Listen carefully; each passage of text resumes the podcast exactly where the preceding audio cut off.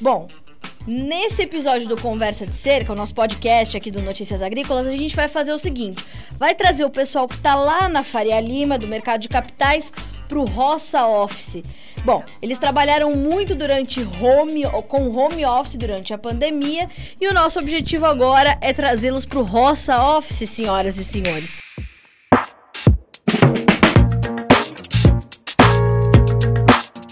Para isso, para entender esse mercado de capitais e traduzir tudo isso para a gente que está aqui no campo, eu convidei o Chico Jardim, que é sócio da SP Ventures, que é um as do mercado de capitais e vai explicar para a gente por que, que as oportunidades são tão boas e por que, que o setor está olhando tanto aqui para a roça. Não é isso, Chico? Seja bem-vindo ao Conversa de Cerca. É um prazer ter você com a gente. Oi, Carla, é uma honra estar aqui. Muito obrigado pelo convite e muito obrigado pela audiência. Imagina, a gente que agradece a sua companhia. Chico, realmente a Faria Lima está olhando mais para a roça nesse momento? A gente está chamando a atenção dos executivos? Acho que demorou, mas caiu a ficha, né?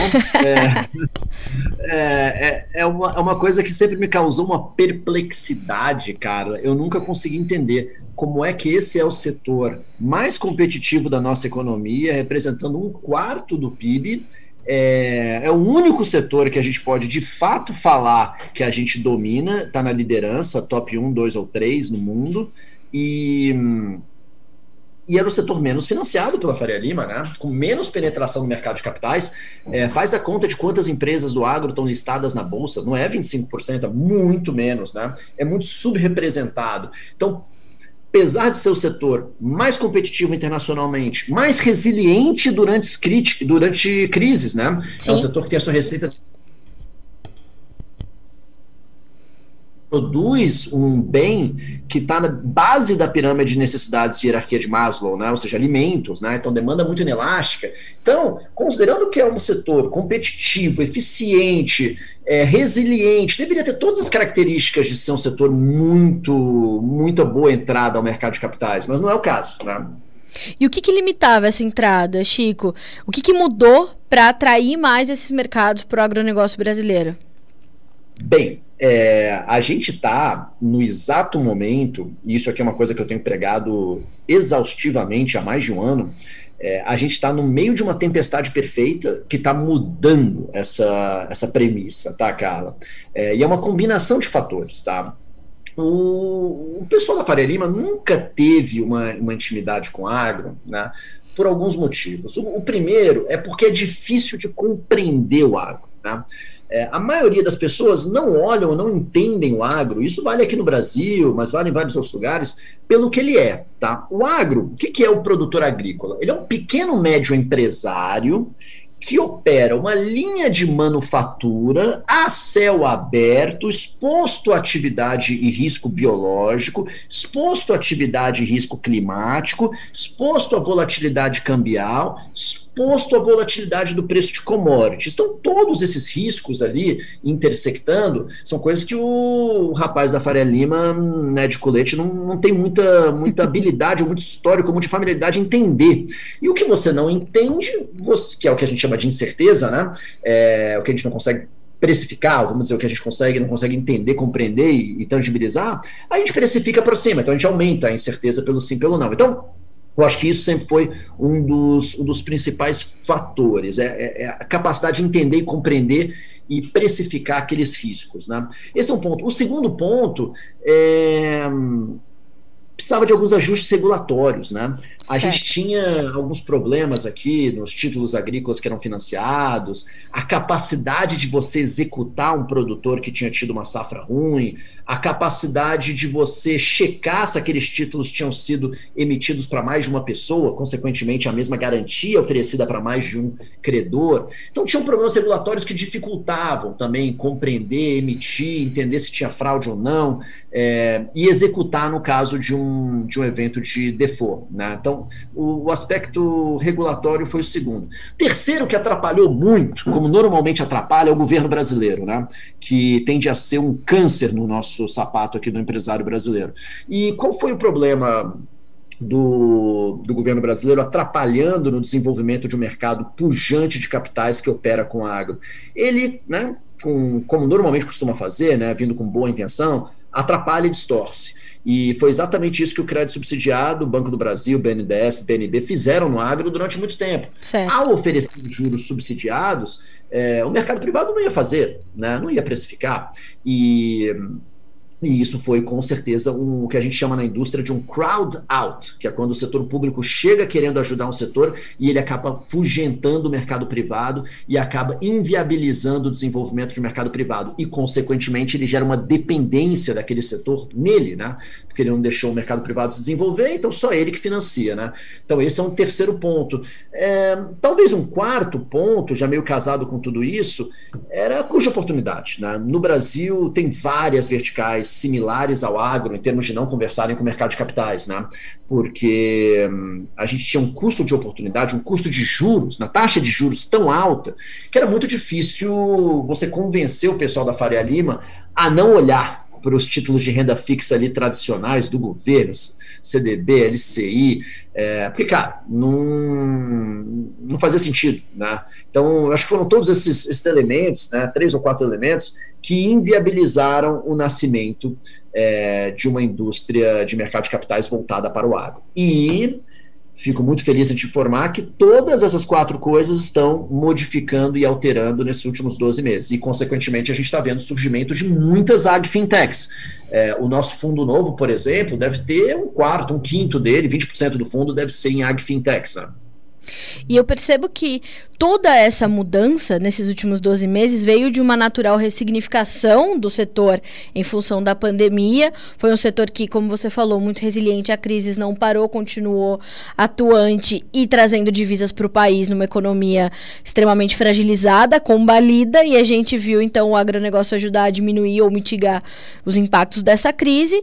E eu percebo também, Chico, é, acompanhei algumas, algumas é, participações suas, como a última última no, no, no fórum promovido pelo, pelo BTG Pactual, uh, onde você fala sobre essa, todos esses riscos, essa exposição maior que o setor é, apresenta, ela, ela, ela, ela podendo ser melhor gerenciada, melhor precificada, entendida pelo pessoal da Faria Lima, o que também está, portanto, fazendo essa transição do mercado de capitais ao olhar para o agronegócio brasileiro, não? Exatamente. A gente está passando nesse exato momento, e isso é muito empolgante, é, pela quarta revolução agrícola. Né? Então, teve a Sim. primeira revolução agrícola, que foi quando o ser humano começou a plantar e entendeu que, que a agricultura é um meio para crescer a população e, e civilizar. É, a segunda, que foi a automação mecanização. A terceira, que foi a revolução verde, né, em cima de é, GMO, geneticamente modificado, e agroquímico. Né? Uhum. Então, essa, essa combinação foi a terceira grande revolução agrícola. E a quarta é uma revolução alimentada pela lei de Moore, que é a lei de aumento aumento de capacidade de processamento por custo é, crescendo a uma taxa exponencial. E o que, que isso está acontecendo? É a revolução do data science, a revolução da computação na nuvem, do sensoriamento remoto, coletando dado na agricultura, no campo, jogando esse dado para a nuvem, processando esses dados e cruzando esses dados com outros dados e devolvendo inteligência e tomada de decisão para o produtor. O que, que acontece quando você começa a ter dados, Carla? Você começa a criar a capacidade de entender e medir em tempo real o que está acontecendo. Então, se você tem dados, se você tem digitalização, o que você tem, na verdade, é transparência, é luz do sol. Né? E com essa transparência, a Faria Lima começa a conseguir entender esse risco e acompanhar esse risco, entendendo quais são as chances de ter um problema climático, quais são as chances de ter uma, uma infestação de lagarta ou de alguma, algum fungo, né? você começa a estar mais preparado e qualificado para tomar essa decisão. Você pode precificar como risco alto ou risco baixo, mas pelo menos você tem informação e dado para mensurar esse risco. E além de mensurar esse risco, para originar o produtor, para estruturar a operação digitalmente e para fazer o um monitoramento pós-concessão do crédito, né, acompanhando as garantias é, via satélite. E, e, Chico, se a gente olha para a escala que tem o setor, é, ela também é um outro fator que acaba atraindo esses investimentos. Né? A gente tem uma, uma escala e um potencial ainda muito grande a serem. É, observados, monitorados e, e, e, que a gente tem muito espaço ainda para crescer aqui no Brasil. E a gente não fala só da produção no campo, mas se a gente olhar para a agroindústria, a gente tem isso. Para a questão do crédito para o agronegócio, a gente tem isso. Antes da produção e no pós-produção, a gente tem escalas consideráveis, expressivas, que podem, portanto, atrair esses investimentos também, né? Você está certíssima. E não só a gente tem escala hoje, mas você tem muito mercado que já é gigante no agro uhum. e que ainda é subdesenvolvido pelo potencial que ele deveria ter. A gente tem uma penetração de seguro agrícola no Brasil hoje menor do que na Argentina. É, é, incompreensível a gente ter uma penetração de um produto financeiro sofisticado inferior à Argentina, que não tem um mercado financeiro altamente desenvolvido pelas crises né, recorrentes que eles tiveram. Então, é, a gente olha para o mercado de barter aqui no Brasil, que é uma jabuticaba brasileira, né? Assim, uhum. nenhum lugar do mundo tem uma indústria de barter como essa. E uma indústria de barter é uma indústria de 200 a 400 bi de reais, né? Que não deveria existir. E se você tivesse um financiamento eficiente, além da indústria e da revenda não precisarem financiar o produtor, é, o produtor ia pegar muito mais crédito se você tivesse acesso fácil, barato, estruturado. Então, na hora que a gente passar por essa revolução do mercado de capitais no agro, o que vai acontecer é que aquele mercado de 200, 300, 400 bi de barter de crédito agrícola vai explodir e ficar muito maior. Então já é gigante e vai ficar muito maior. Tudo quando a gente fala no agro brasileiro assusta o pessoal lá fora em termos de escala. Né? É, já teve mais de uma apresentação, palestra que eu fazia lá fora, que eu começava a comentar o tamanho dos clientes que a gente está atendendo nas empresas que a gente investe em tecnologia agrícola e, pô, cliente médio de 4 mil hectares, 7 mil hectares. E lá fora o pessoal fala, não existe um cliente médio de 7 mil hectares. Né? É, não existe um player do tamanho da SLC, com 600 mil hectares ou mais, tamanho da Bom Futuro, da Mage. É, então, tudo no agro é grande. O agro sabe disso, Chico? O agro eu acho que sabe, quem não sabe é o resto do país, né? eu, eu, a Faria Lima especificamente. É, eu perguntei porque eu, eu vivo me perguntando se o agro conhece e reconhece a sua importância fora do seu, do seu cercado. Aí eu te pergunto: o Brasil conhece, o brasileiro conhece o Brasil que produz, Chico? É, então, até, até primeiro voltando, eu acho que tem uma, tem uma característica chave do produtor agrícola, que é fazer a função dele, a tarefa dele, entregar produção de alimentos, segurança de alimentos no planeta, o que o Roberto Rodrigues sempre fala que é o Brasil tem um papel, o nosso produtor tem um papel indispensável em manter a paz mundial pela manutenção Sim. da estabilidade de preço. Então, o, eu acho que o produtor tem, tem, tem uma, uma, filosofia aqui no Brasil de eu faço o que eu tenho que fazer, eu entrego, eu acordo de madrugada, eu planto, eu posso quebrar de X em X anos, ciclo, vou levantar de novo, vou uhum. colher, vou tomar crédito, uhum. vou fazer novo. É uma pegada muito empreendedora e resiliente. Né?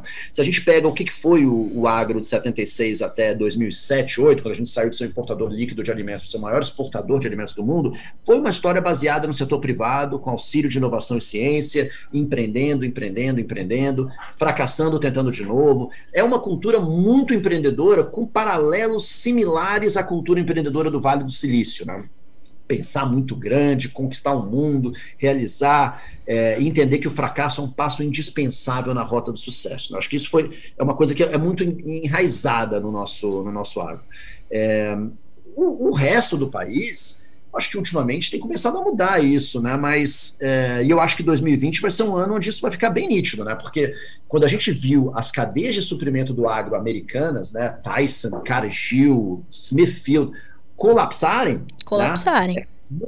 Não conseguirem fornecer alimento para todo o, o, o, território. E a gente viu um Brasil que bateu, assim, a gente exportou 50% mais soja em março de 2019, é, desculpa, março de 2020, 2020, do que a gente tinha exportado em março de 2019.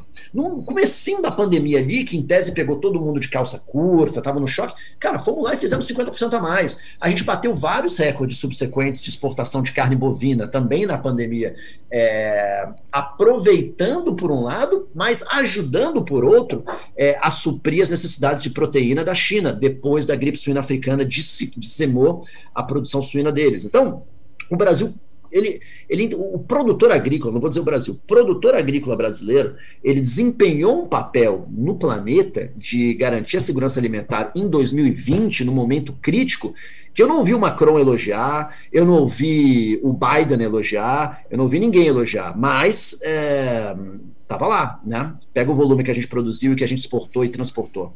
Mas eles foram os primeiros a dizer, né?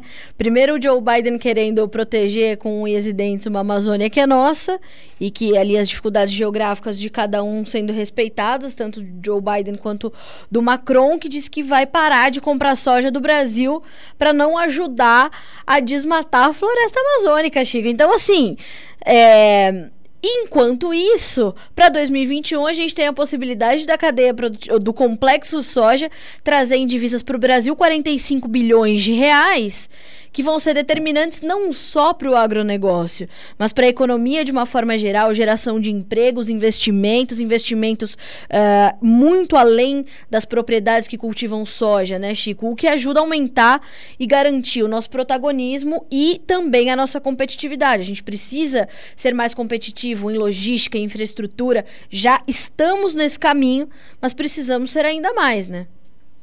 Total. É, o produtor brasileiro ele, ele devia ser o autor da frase fazer uma limonada de um limão, né?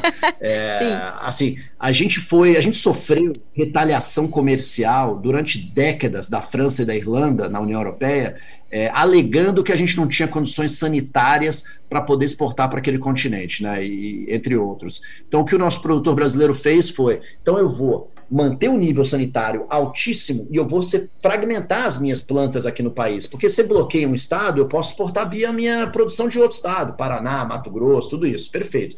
O que, que aconteceu? Qual foi a consequência é, dessa extorsão né, que fizeram com a gente durante muitos anos? A gente criou uma base de produção e processamento de alimentos fragmentada, distribuída pelo país e altamente resiliente. Né? Então, o que a gente fez? Sobre o, as declarações do presidente francês, o Macron, eu acho que a primeira coisa que a gente tem que entender é o seguinte: ele não teve uma coragem política doméstica para combater a reforma da Previdência, entre outras promessas que ele fez. Mas é muito fácil para um líder europeu levantar a mão e dizer que vai salvar a Amazônia ou proteger o koala na Austrália. Né? É, não tem nenhum adversário interno, não tem uma briga na rua, não tem um protesto dos jaquetas amarelos. Né? É, então, assim, é muito fácil. É, é. Só falta a coragem política dele para fazer o que tem que ser feito. É, e a gente aqui, o produtor do outro lado, ele não quer elogio, né? ele só quer trabalhar, plantar plantar, produzir, exportar é, e continuar a fazer o que ele sempre fez. E quem sabe, sabe, e quem é sincero fala a verdade, né? O nosso produtor é provavelmente o fazendeiro mais ambientalista do nosso planeta. Confere. Com um código extremamente rigoroso e que ele cumpre. E ele cumpre porque senão ele não tem acesso a dinheiro. Né? O governo sempre botou restrições no capital do Banco do Brasil, do BNDES, esses juros subsidiados, gestão, sempre foi vinculado a demonstrar que o produtor está andando na linha com o nosso Código Florestal e andando na linha com as leis trabalhistas, né? que sempre foi um outro, uma outra acusação grave que o nosso produtor sempre tomou. E a gente tem é, a gente tem o Código Florestal Brasileiro que está aí para fazer valer toda essa, toda essa legislação ambiental extremamente rigorosa. Mais do que isso, a gente tem projetos e programas e, e, e inúmeras alternativas e iniciativas do setor que garantem essa sustentabilidade. Então, a Embrapa, é, com a carne carbono neutro, uma marca conceito está ganhando cada vez mais espaço. A gente tem a integração lavoura-pecuária, integração lavoura-pecuária-floresta. A gente tem o próprio Renova Bio, que é um, um né, um, um, um pioneiro. É... Pode, pode, ir mais longe, Carla. A né? gente teve o Proalco, né? o, Pro... o maior programa de, bio, de biocombustíveis bem sucedido, de, de, combustível verde. A gente tem o maior programa de controle biológico do planeta, né? Exato, exato para o setor de cana, né, com cotésia, tricograma e os fungos que são comercializados para controlar lagarta e fungos na, na agricultura. Então, assim, o, o, a gente já faz controle biológico há muito mais tempo. Antes de direto, ter... né, Chico? É, antes de ter a Convenção de Estocolmo mapeando lá os químicos de preocupação global, que a maioria são inseticidas, fungicidas e herbicidas, a Sim. gente já estava aqui fazendo controle de praga com agentes biológicos e minimizando o uso de defensivos químicos no meio ambiente, no solo freático. É, isso não é de hoje, não é de ontem. Então, eu acho que o nosso produtor não faz bem é o marketing é ir lá fora, falar tudo que ele faz direito, como que ele planta, como que ele produz, porque ele tem a percepção de que se ele entrega o alimento no preço combinado, é, na qualidade combinada, ele já fez a parte dele. Mas acho que a gente está percebendo que nesse jogo global, a gente precisa ser melhor no marketing, a gente precisa ter uma CNA mais atuante, é, fazendo a nossa promoção comercial lá fora e mostrando nada mais do que a verdade. A gente tem aí um mercado enorme para ser explorado, que é o mercado de títulos verdes, que nos ajudaria a fazer esse marketing muito bem feito e de uma maneira muito eficiente, né, Chico?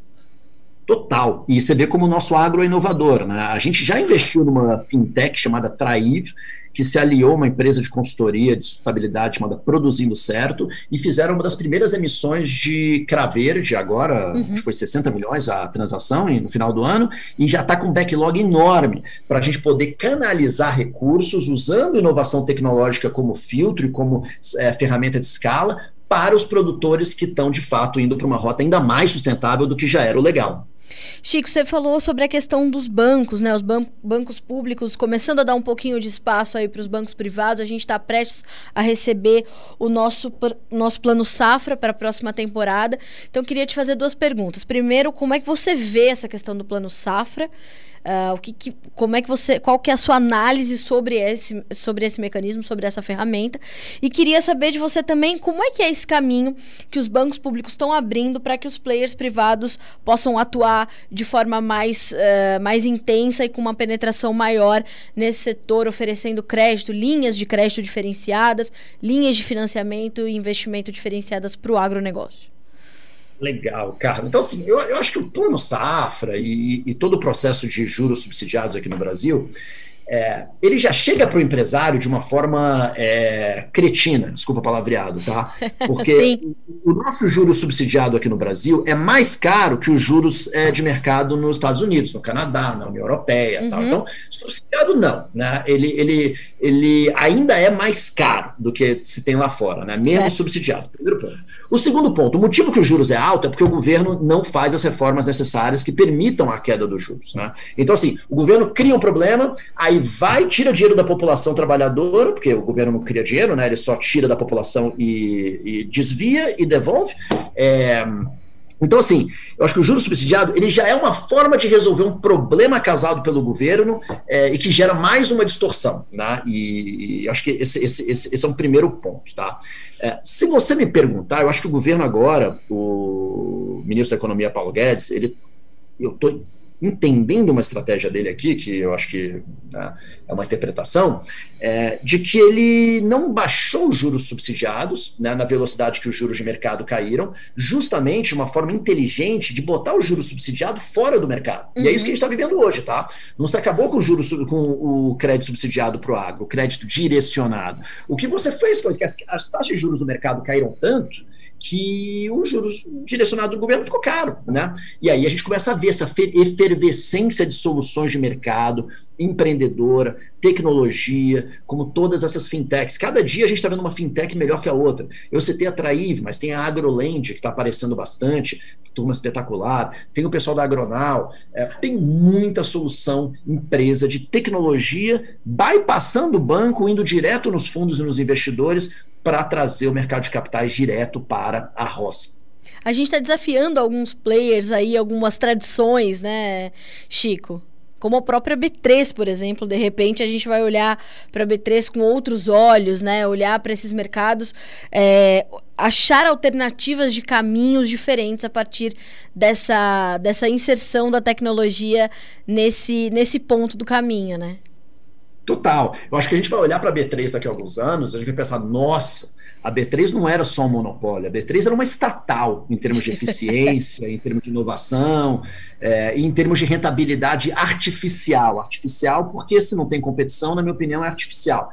E agora a gente tem dois inimigos formidáveis atacando a B3, né? É, que é o ambiente regulatório. A gente tem um Banco Central, uma CVM, uma SUSEP, todos os agentes aqui regulatórios do mercado financeiro criando o sandbox regulatório para você ir levar tecnologias novas e modelos de negócios novos é, viabilizados por novas tecnologias que possam colocar em xeque e promover competição, né? colocar em xeque o monopólio legal dessas empresas. Tá?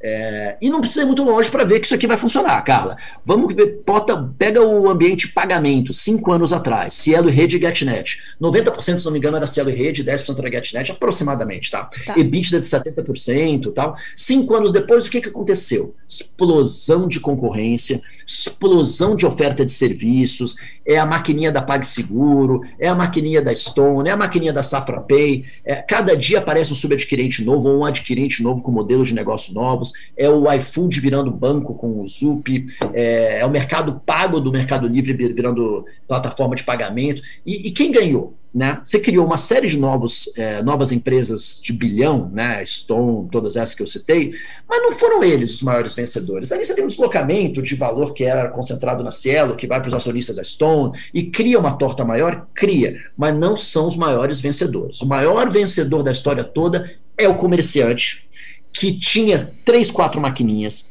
que deixava 5% na transação, é, no desconto dos recebíveis, e que, na verdade, tinha que transferir uma quantidade enorme de patrimônio e riqueza para viabilizar o pagamento com plástico e o pagamento a prazo. Né? E isso, via uma solução de mercado promovida pelos agentes reguladores, a gente, e, e, obviamente com uma mudança tecnológica, né? A gente viu coisas parecidas acontecerem lá fora, mas como a Stripe, que acabou de bater 95 bilhões de dólares de valor, né?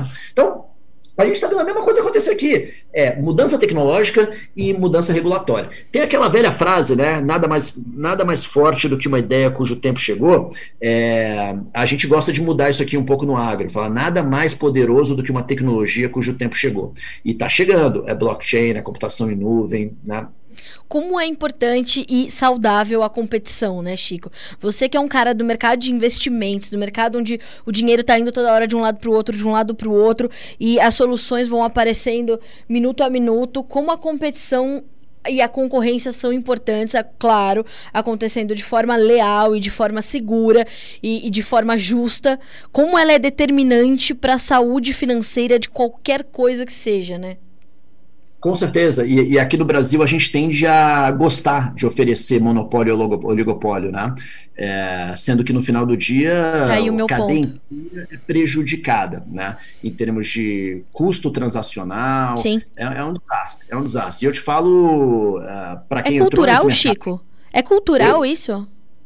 Eu acho que tem um aspecto cultural, uhum. sim. É, quando a gente vai nos Estados Unidos, a gente vê que o ambiente concorrencial ele é muito mais admirado e respeitado, né? Aqui a turma procura todo tipo de, de estratégia para criar o que a gente chamou aqui no Brasil de reservinha de mercado. Né?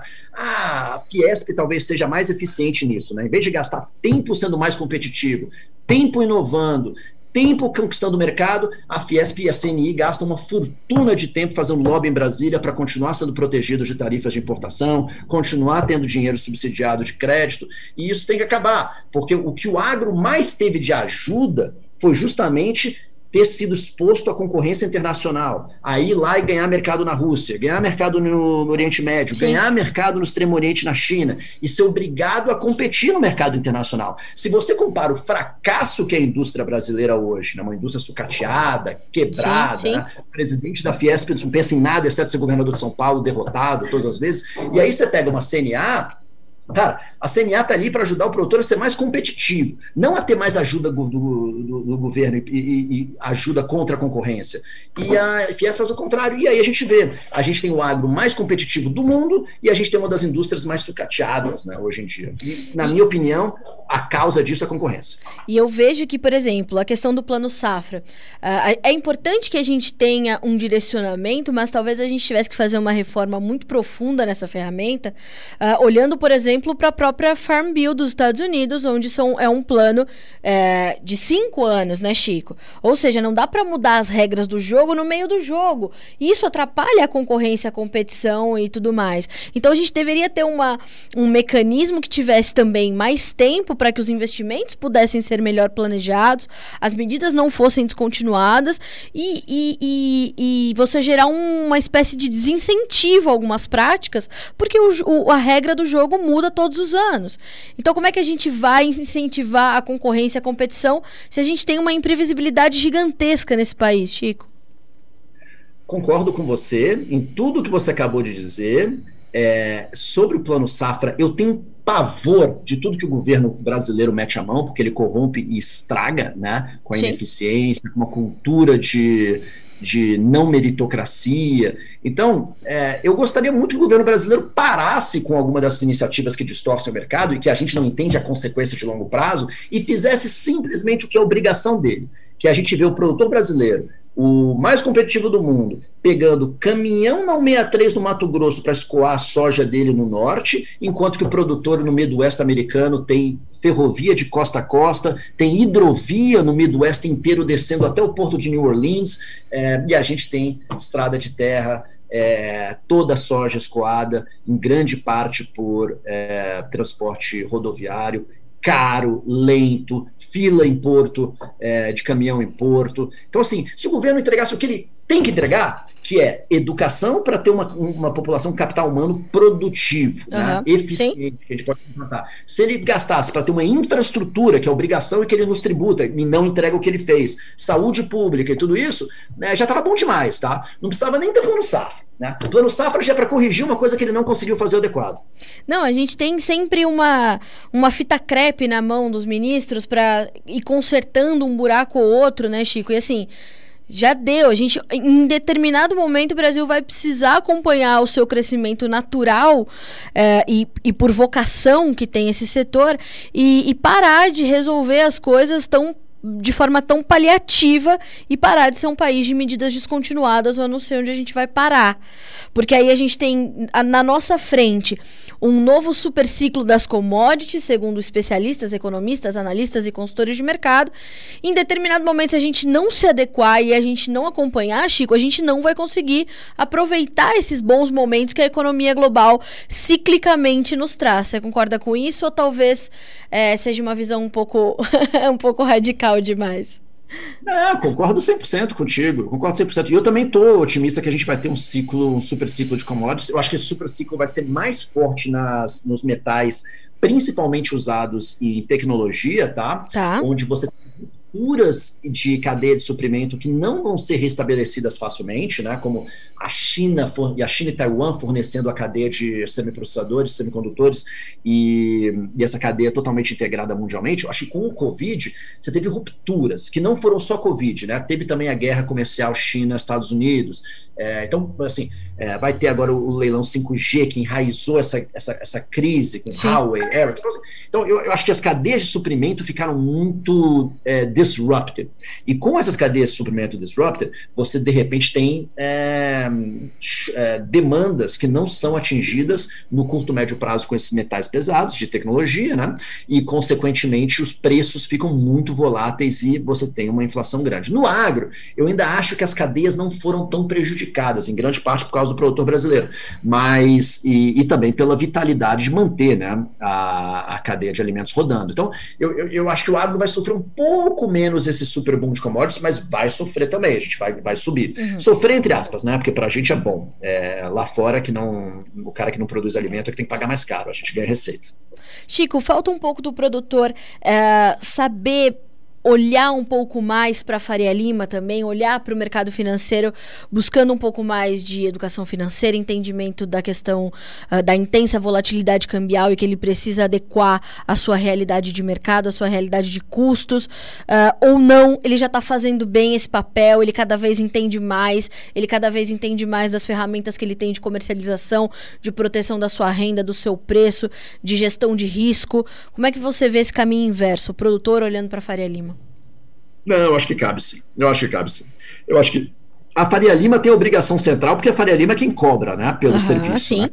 Então, assim, é a Faria Lima que está lá batendo na porta, batendo e convencendo os caras a querer emitir CRA, CPR, né? É, contratar empréstimo. Então, assim, a obrigação número um é do. Né, é minha obrigação ir atrás dos empreendedores que a gente quer investir. Né? Não é obrigação dos empreendedores ele bater na minha porta. Mas é, é óbvio que no final do dia a gente está falando de duas demandas e tem que ter os dois lados. Então, o produtor pode sim E digo mais, eu acho que numa nova economia de juros baixos, o produtor precisa se sofisticar em termos de entender a Faria Lima, até para poder, e principalmente para poder investir o dinheiro que ele está ganhando na atividade agrícola, né? É ele querer comprar CRA, comprar bolsa, comprar outros títulos de renda fixa, renda variável. É, então, assim, a educação e a sofisticação de mercado de capitais, ela serve para qualquer pessoa em qualquer profissão. O mercado de capitais é o coração do, da economia, né? É ele que bombeia recursos recursos que, viabilizam, que viabilizam qualquer atividade empresarial,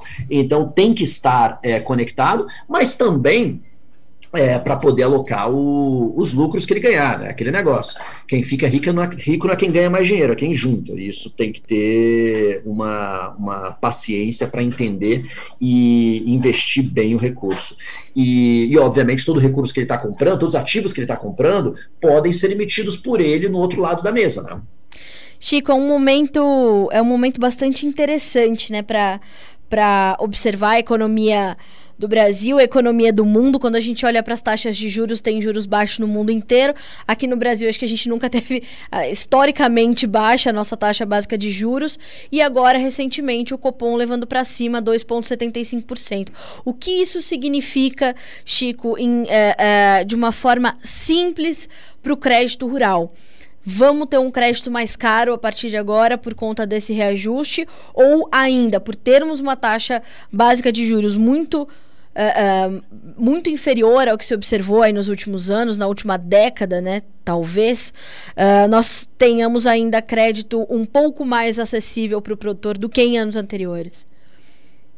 Então, o primeiro ponto, acho que é, é importante a gente é, defender o Bacen, o Banco Central, né, a atual gestão do, do Roberto Campos Neto. Sim. É, juros não é o objetivo fim do Bacen, tá?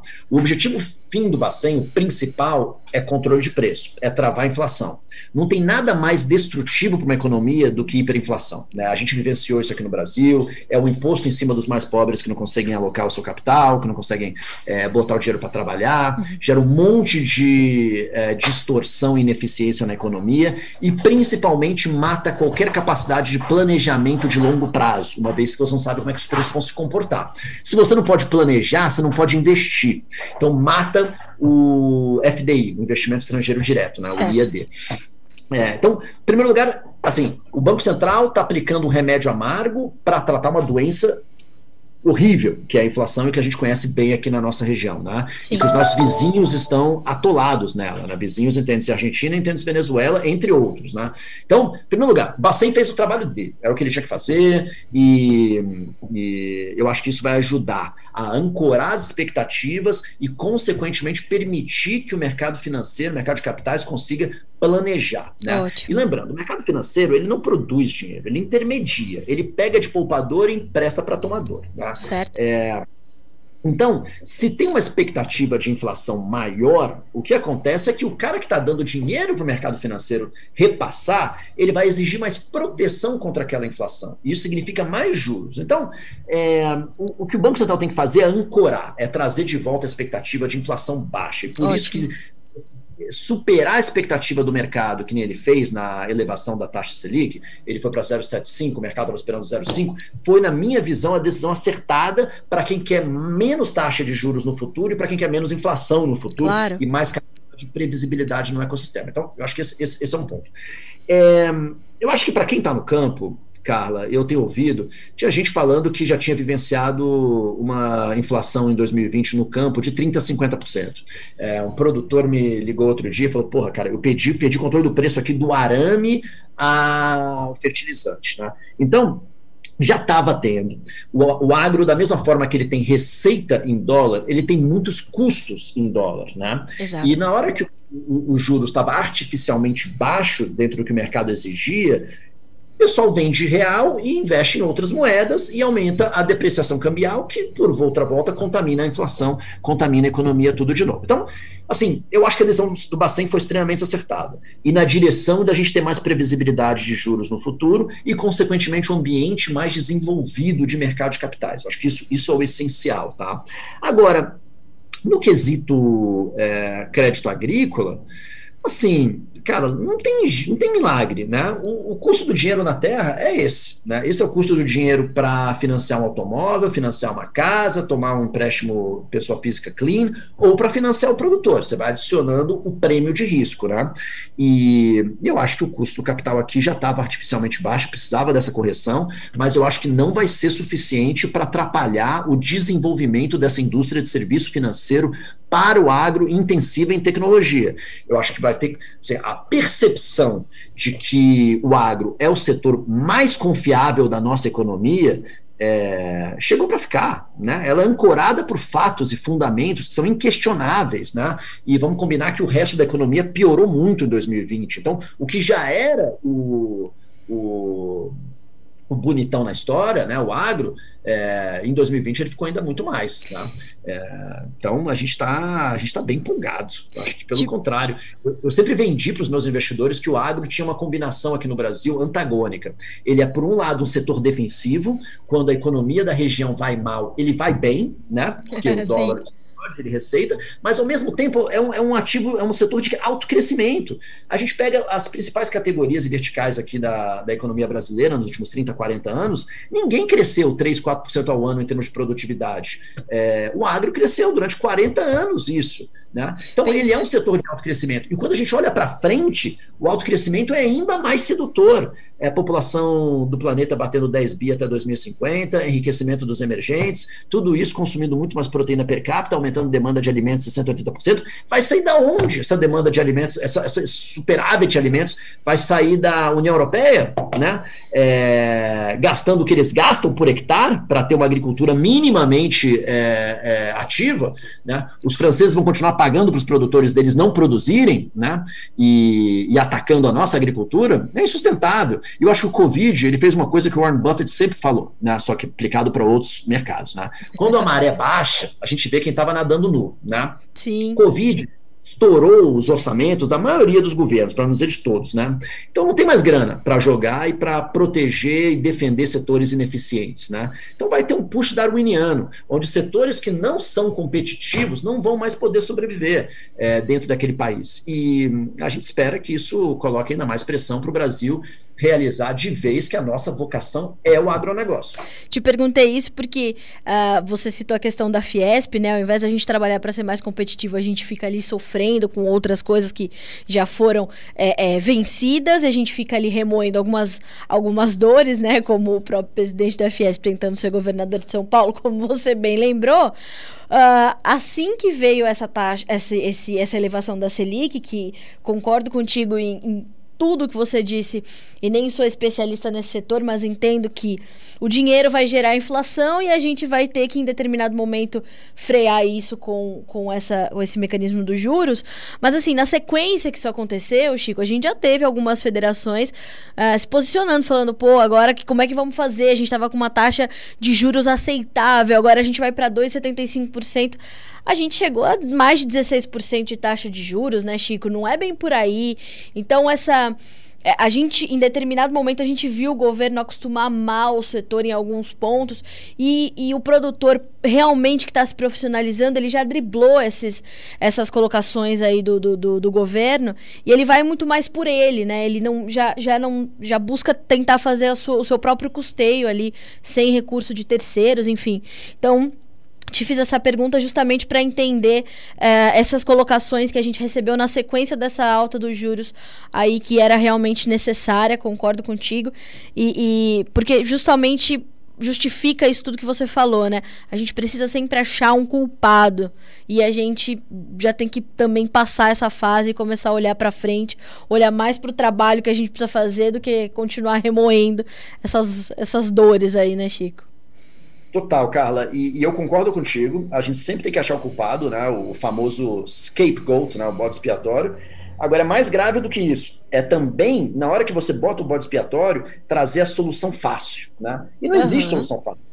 Quer criar uma economia de juros baixos e competitiva? É reforma administrativa, é reforma da Previdência, é reforma tributária, é uma economia com um governo pequeno que não compete com o mercado privado. Porque no final do dia, esse é, déficit primário, esse endividamento público tal, o que, que acontece? Né? Taxa de juros nada mais é do que o preço do dinheiro. Né? É quanto custa o dinheiro. E o preço de qualquer coisa é o equilíbrio da curva de oferta e demanda. Né? Então, o que, que acontece com oferta de dinheiro aqui no Brasil? A gente tem um governo que é um alcoólatra por dinheiro. Ele toma tudo que ele pode tomar e gostaria de tomar muito mais. Né? Então, é, não toma mais porque o mercado também não daria, o juros explode e o governo colapsa. Ele toma um limite. Então, o governo é o maior concorrente do setor privado por dinheiro, e é ele que inflaciona. Então, a forma de você sanar isso é você desinchar, é você ter um setor público mais competitivo, entende-se a reforma administrativa, é você ter um sistema previdenciário com menos privilégio, entende-se a reforma da Previdência, e é você ter um sistema tributário que não é hospício, né, que nem o nosso sistema tributário. Eu vou te falar, a gente passa quatro meses determinando quanto imposto e qual imposto a gente tem que pagar na SP Ventures, e mesmo assim eu não sei se eu paguei tudo direito, entendeu? então, assim, é, é, é, é, um sistema insano. Agora, também a gente pega o governo e, e disparado o órgão que mais funciona e que é mais competitivo, que é mais eficiente no governo é a Receita Federal, né? Então, assim, o, o, o DNA de fazer a coisa certa lá quando eles querem, tá lá, né? Eles só não aplicam para todas as áreas. Mas mas é isso. Eu acho que o, o, o problema aqui no Brasil, infelizmente, você bateu, passa por uma mudança cultural é, que deveria se espelhar, a sociedade deveria se espelhar no que, que é o nosso agronegócio como benchmark como empreendedor, que não depende do governo para resolver os problemas dele, que entrega o que ele faz sem fazer oba-oba, é, e que, vamos combinar, né, é respeitado em qualquer lugar do mundo que você vai. Eu entro no evento em São Francisco, em St. Louis, e me anuncio como sendo brasileiro, o pessoal para para conversar e escutar o que a gente tem, tá, tem a falar. Né? Então, assim, esse respeito não é porque eu sou da SP Ventures, esse respeito é porque é, as pessoas associam a gente com o agro brasileiro. Chico, o nosso PIB cresceu 9% ano passado? A China não cresceu 9% ano passado, Chico? Nosso PIB cresceu 9% ano passado. Só lembrando que o país afundou 4%, né? Exatamente. Então, quando, a gente fala que o agro representava 23% a 25% do PIB antes da pandemia, vamos fazer a conta. Aqueles 23% a 25% cresceram 9% aqueles 75 remanescentes encolheu 4, né? E isso, na minha opinião, vai se sustentar nas próximas décadas. E o que, que significa isso? O agro vai ficar cada vez mais responsável e representante, representativo né? dentro da economia e da sociedade brasileira. E eu espero que isso signifique que transborde os valores do agro, empreendedores, etc., para o resto da sociedade. E eu espero que em Brasília, que está no centro-oeste, no coração do nosso agronegócio, que de alguma forma essa cidade seja é, contaminada, no bom sentido, pelo DNA do agro. Eu também. Chico, grande momento Notícias Agrícolas ter a SP Ventures conosco, na sua pessoa. Muito boa essa conversa, adorei ter você aqui com a gente. É, trazer essa visão é, macro pro, pro, pro nicho do agronegócio é muito importante, relembrar o produtor da importância que ele tem é, para o andamento da economia desse país, que já vem fragilizada por outros, outros motivos, por ter uma política aí tão confusa. É um 7 a 1 por dia que a gente tem que enfrentar, né, Chico? Como eu falei, as regras do jogo mudando a todo momento e a gente continua jogando. Grande momento pra gente ter você conosco, foi muito bom. Espero ter você mais vezes aqui no Notícias Agrícolas com a gente. Chico, obrigada. Carla, obrigado você, sou fã do podcast, conte comigo, tá bom? Bom, o que, que nós fizemos então nesse podcast? Trouxemos a Faria Lima pro outro lado da cerca pra gente ter essa prosa boa sobre como o mercado de capitais tá olhando muito mais pro agronegócio, porque o agronegócio está se tornando cada vez mais transparente e mais competitivo. Com a melhor gestão dos nossos riscos, os investidores, é claro, vão olhar pra gente e pro nosso potencial. Esse podcast na íntegra você pode assistir pelo YouTube, ouvir pelo Notícias Agrícolas e os trechos mais importantes a gente vai recortar pegar essas falas marcantes aí do Chico Jardim para que você possa ouvir e ouvir novamente lembrar da sua importância para a economia desse país. E esses trechos vão estar tá nas redes sociais do Notícias Agrícolas, no Instagram e no Facebook. E se você gosta do Conversa de Cerca, nosso podcast, você pode ouvir outros dois podcasts aqui no Notícias Agrícolas. Um deles é o Café em Prosa, foco no mercado e na cadeia produtiva e de abastecimento do café. E também do Grão a Barra, que é um podcast focado para os amantes do chocolate e, e do mercado de cacau. Então você é nosso convidado a ouvir este e todos os nossos podcasts. Até a próxima.